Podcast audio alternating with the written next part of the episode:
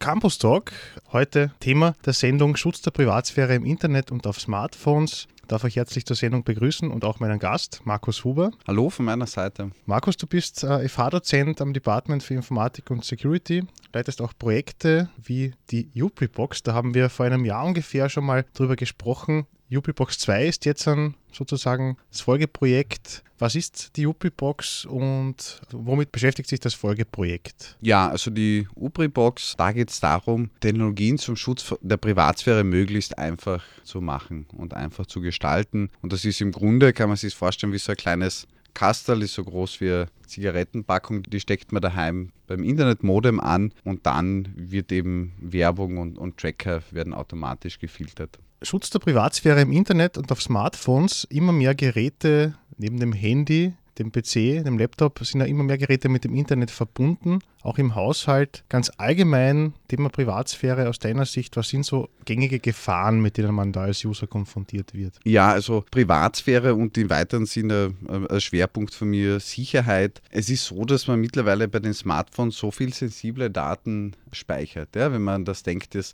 das Adressbuch, Fotos, ganz viele Daten und, und da muss man sich eben dementsprechend schützen. Das eine ist, muss mal zweimal überlegen, wem man Zugriff auf seine persönlichen Daten gibt beim Handy, also welche App man installiert. Und das andere, was ich als ganz kritisch ansehe, ist, dass man regelmäßig Software-Updates macht. Ja, das ist ein allgemeiner Tipp was die Sicherheit angeht, ob das jetzt der private PC ist, aber auch das Handy, dass man regelmäßig, dass die Updates, dass man das nicht nur einfach wegklickt, sondern dass man das tatsächlich installiert. Ja. Warum sollte man das machen? Naja, also es ist so, ähm, dass laufend neue Sicherheitslücken entdeckt werden ja, und dass die Leute die ja tatsächlich äh, ausnutzen. Ja. Also es gibt eine Reihe von Angreifern, die es auf diese persönlichen Daten, die ich gerade angesprochen habe, abgesehen haben und die nutzen alte Sicherheitslücken aus. Das heißt, heißt, für die ist es ein gefundenes Fressen, wenn man keine Updates installiert, weil dann können die ganz einfach einen zum Beispiel den Besuch von einer Webseite hacken und die Daten stehlen. Privatsphäre im Internet und auf Smartphones. Ein Projekt, mit dem du dich beschäftigst, ist die Jubibox 2. Was mhm. genau äh, macht dieses Projekt? Womit beschäftigt sich dieses Projekt jetzt als Folgeprojekt von der UP-Box. Du hast schon angesprochen, Schutz der Privatsphäre, sicheres Surfen. Wie funktioniert das genau? Genau, also wir haben vor, vor mehr als einem Jahr gestartet und die Idee damals war, dass man einen Adblocker macht, der mit jedem Gerät funktioniert, ohne dass man viel installieren muss. Ähm, und das ist schon mal ganz ein guter Schutz. Und wo wir jetzt anknüpfen, ist, sind einfach die Geräte, die man daheim so im, im Wohnzimmer rumstehen hat. Also wenn ihr jetzt die Sendung zuhört und wahrscheinlich bei euch einmal ins Wohnzimmer reinschaut oder bei euch zu Hause äh, einen Blick auf die Geräte wirft, immer mehr Geräte werden mit dem Internet verbunden. Sei das jetzt eine Spielekonsole, ein Smart TV, falls ihr einen habt, E-Book-Reader, Tablet, Smartphone und so weiter.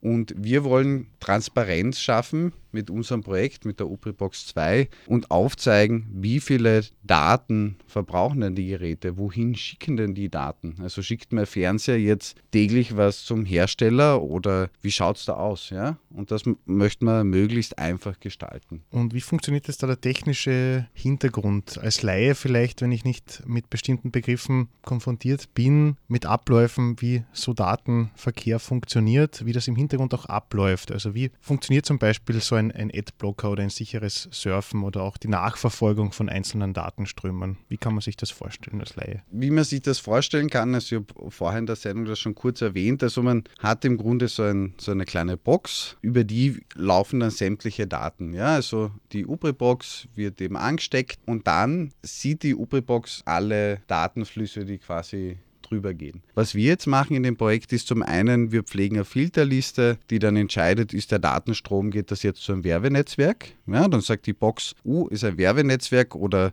da wird irgendwann mal Privatsphäre verletzt, dann wird es automatisch geblockt. Und das andere, was die, was die Box macht, ja, diese Datenströme sind relativ komplex und wir bereiten die auf und machen dann so eine grafische Übersicht, wo man sich das dann anschauen kann. Also sich so vorstellen wie ein Tortendiagramm, wo man dann sieht, wie viele Daten sind, sind da verwendet worden und wie teilen sich die auf. Ja? Viel YouTube oder Internet surfen und so weiter. Was darf ich mir unter einem Werbenetzwerk vorstellen? Mittlerweile ist es ja so, dass die Werbung nicht mehr händisch erstellt wird, sondern die Leute treten so ein Werbenetzwerk bei. Also Google ist ein ganz ein bekanntes Beispiel. Die schalten Werbung auf ganz vielen Webseiten. Das heißt, ich sage einmal, ich nehme ein Werbenetzwerk und über das Werbenetzwerk wird dann Werbung verteilt. Und das Kritische daran ist, dadurch, dass, es ein paar große Werbenetzwerke gibt, also Google habe ich eh schon erwähnt, sehen die dann das Surfverhalten von den Leuten über mehrere Webseiten. Also wie man merkt, wie das jeder vielleicht schon mitgekriegt hat, ist, man schaut sich in einem Online-Shop ein Produkt an und auf einer komplett unabhängigen Webseite taucht das Produkt auf einmal auf. Das heißt, das Werbenetzwerk ist auf mehreren Webseiten eingebunden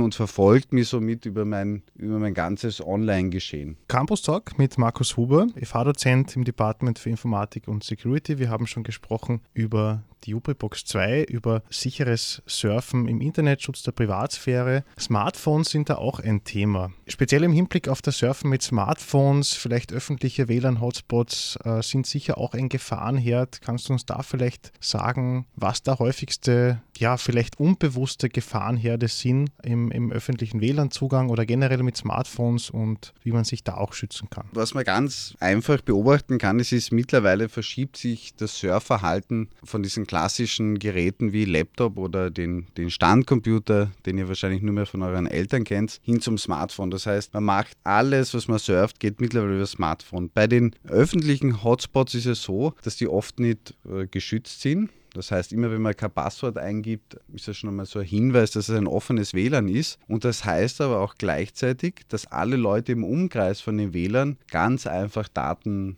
abgreifen können. Ja, also gibt es ganz viele Programme, die startet man und dann kann man zum Beispiel schauen, was sieht sich denn die andere Person gerade an. Ja, also es ist natürlich ein Problem. Wie man sich schützen kann bei dem ist, dass man VPN verwendet. Ja? Also Virtual Private Network klingt relativ komplex. Mit der UBRE-Box, äh, mit dem Projekt, wird das automatisch erstellt und man kann dann mit einer App seinen gesamten Datenverkehr quasi schützen und über die Box daheim umleiten. Markus, du hast schon angesprochen, Sicherheit auch bei Haushaltsgeräten, die jetzt mit dem Internet verbunden sind, von der Spielkonsole bis zum Tablet, viele verschiedene Geräte, auch sicher viele verschiedene ja, Gefahren oder Sicherheitslücken. Inwiefern ist denn Sicherheit ein Thema bei solchen Geräten. Firewalls oder Adblocker sind ja da, nehme ich an, jetzt nicht von Haus aus installiert. Genau, also bei diesen Haushaltsgeräten ist es so, man verbindet, man steckt die einmal an, ist dann froh, wenn die funktionieren und, und dann ändert man auch die Passwörter nicht mehr. Und gerade also in den letzten Monaten hat es ja verstärkt Angriffe gegeben über, über solche Haushaltsgeräte. Also was da passiert ist, also zum Beispiel mit dem Mirai Botnetz, das hat diese Geräte, Haushaltsgeräte quasi gekapert. Das waren vorwiegend waren das äh, Überwachungskameras und dergleichen, hat die gekapert und die Geräte dann für gezielte Angriffe verwendet. Also was dann passiert ist, dass sie waren dann Tausende von diesen gekaperten Geräten und die hat dann die, der Angreifer verwendet, um andere Webseiten wiederum anzugreifen. Das heißt, und wie du das ja schon angesprochen hast, man kann auf den Geräten in der Regel also nicht, nicht einfach was installieren. Ja, beim normalen Computer ist dieser 0815-Tipp immer Antivirus installieren, Firewall installieren etc. etc. Bei diesen Geräten fällt das weg. Also ich, kann, ich stecke die an und ich kann auf meinem Smart TV dann nichts nachinstallieren. Ja, und das ist wo unser Projekt ins Spiel kommt. Wir sind quasi zwischen dem Internet und den Geräten und wir analysieren, was da passiert. Ja, also falls das gehackt wird, sollte unser System das dann erkennen. Und gibt es jetzt da auch praktische Tipps, wie ich mich als User da vielleicht auch im Hinblick auf Haushaltsgeräte, was ich da beachten sollte, was ich vielleicht verstärkt dann auch tun sollte oder jetzt, auch, du hast schon angesprochen, im Projekt auch VPN-Netzwerke bei Smartphones nutzen, mhm. aber jetzt im Hinblick auf Haushaltsgeräte von der Spielkonsole bis zum Tablet, was sollte ich da als User beachten? Ganz praktisch, was kann ich da sehr schnell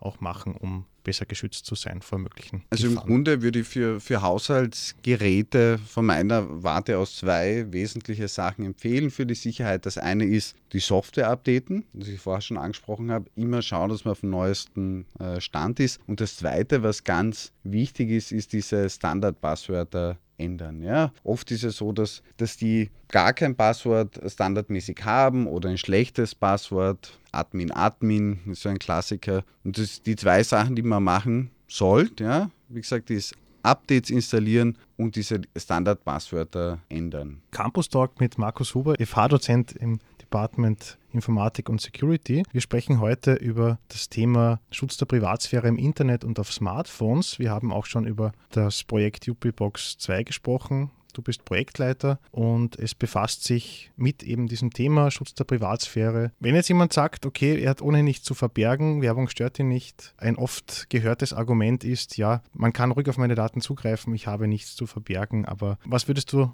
jemandem mit diesem Argument entgegnen? Welche Gefahren gibt es da trotzdem? Was ist da trotzdem sozusagen auch im Hintergrund gefährlich von einem so personalisierten Netz, wo dann die Werbung wirklich entlang dem Surfverhalten auch dargestellt wird? Ja, also dieses äh, nichts zu verbergen Argument ist ein sehr gängiges. Wo es den meisten Leuten dann doch bewusst wird, dass sie was zu verbergen haben, ist in der Regel bei krankheitsbezogenen äh, Sachen. Ja, also ein, ein, beliebtes Beispiel aus Österreich, da ist äh, der Daniel Kapp, das kann man auch online nachlesen, der ist zum Beispiel an Krebs erkrankt, hat seine Symptome gegoogelt und auf das hin hat er dann Bestattungswerbung auf Facebook gekriegt. Wenn man jetzt sagt, okay, mir ist es egal, wenn sich die Werbenetzwerke dafür interessieren, ob ich mir jetzt einen neuen Schal kaufen will oder ein neues Smartphone. Das ist das eine. Das andere ist, wenn ich dann sage, ich informiere mich über gewisse Krankheitsbilder oder andere Sachen, das kommt alles ins persönliche Profil mit rein. Ja? Das heißt, das Werbenetzwerk weiß dann nicht nur mehr, interessiere mich für äh, Smartphones, sondern äh, vielleicht, dass ich Akne habe oder dass ich nach der Pille danach gesucht habe, etc. etc. Also das ist nicht unwesentlich und jeder von uns, wenn wir mal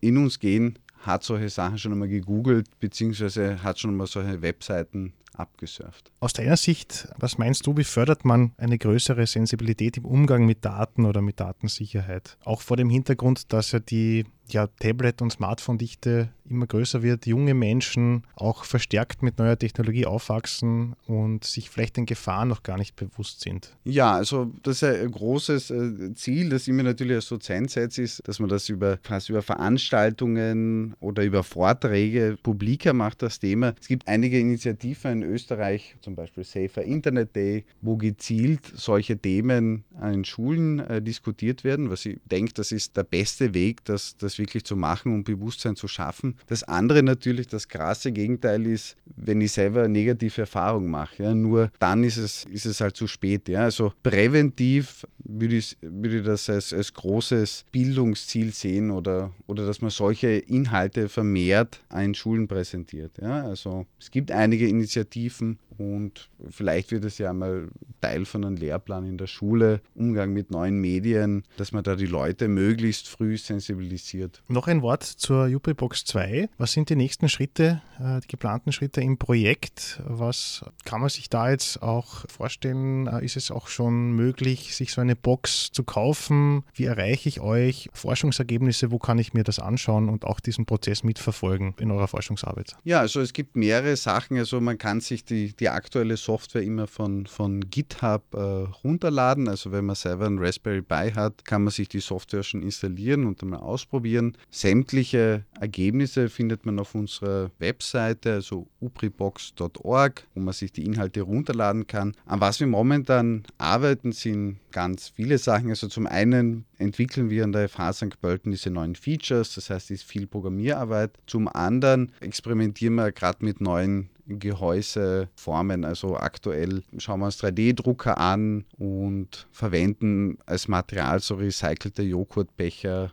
um da Gehäuse zu drucken. Und in weiterer Folge soll es die UbriBox in einem Online-Shop zu kaufen geben. Ja, aber das ist noch nahe Zukunft. Noch eine Frage zum technischen Hintergrund UbriBox oder zum Ablauf. Wie ist das strukturiert, wie ist das aufgebaut, wie, wie man sich das eben auch als Laie vorstellen kann. Äh, Begriff wie Raspberry Pi ist gefallen. Vielleicht magst du uns das noch kurz erklären. Ja, also der Raspberry Pi, äh, das ist ein, ein Projekt äh, ursprünglich von der University of Cambridge. Da war die Idee, dass man Leuten den Einstieg in die Informatik ermöglicht, indem man ihnen einen, relativ, einen möglichst kostengünstigen Computer zur Verfügung stellt. Ja? Der Raspberry Pi Vielleicht ist der ein oder andere von euch schon über den Begriff äh, gestolpert. Das ist eben, wie gesagt, so ein Scheckkartengroßer Computer, kostet ungefähr 40 Euro und mit dem kann man die unterschiedlichsten Projekte machen. Ja? Ob man jetzt eine Alarmanlage für zu Hause bauen will, wie in unserem Fall die UPRI-Box, Beleuchtung etc. Es sind keine Grenzen gesetzt und es ist einfach unglaublich. Also wie gesagt, sehr billiger, kleiner, vollwertiger Computer. Vielen Dank für das Gespräch, Markus Huber. Danke für den Besuch im Studio und ja, alles Gute in den weiteren Forschungsvorhaben und den weiteren Projekten. Ja, danke schön. Es hat mich gefreut, im, im Studio dabei zu sein und ich wünsche euch allen noch einen schönen Tag.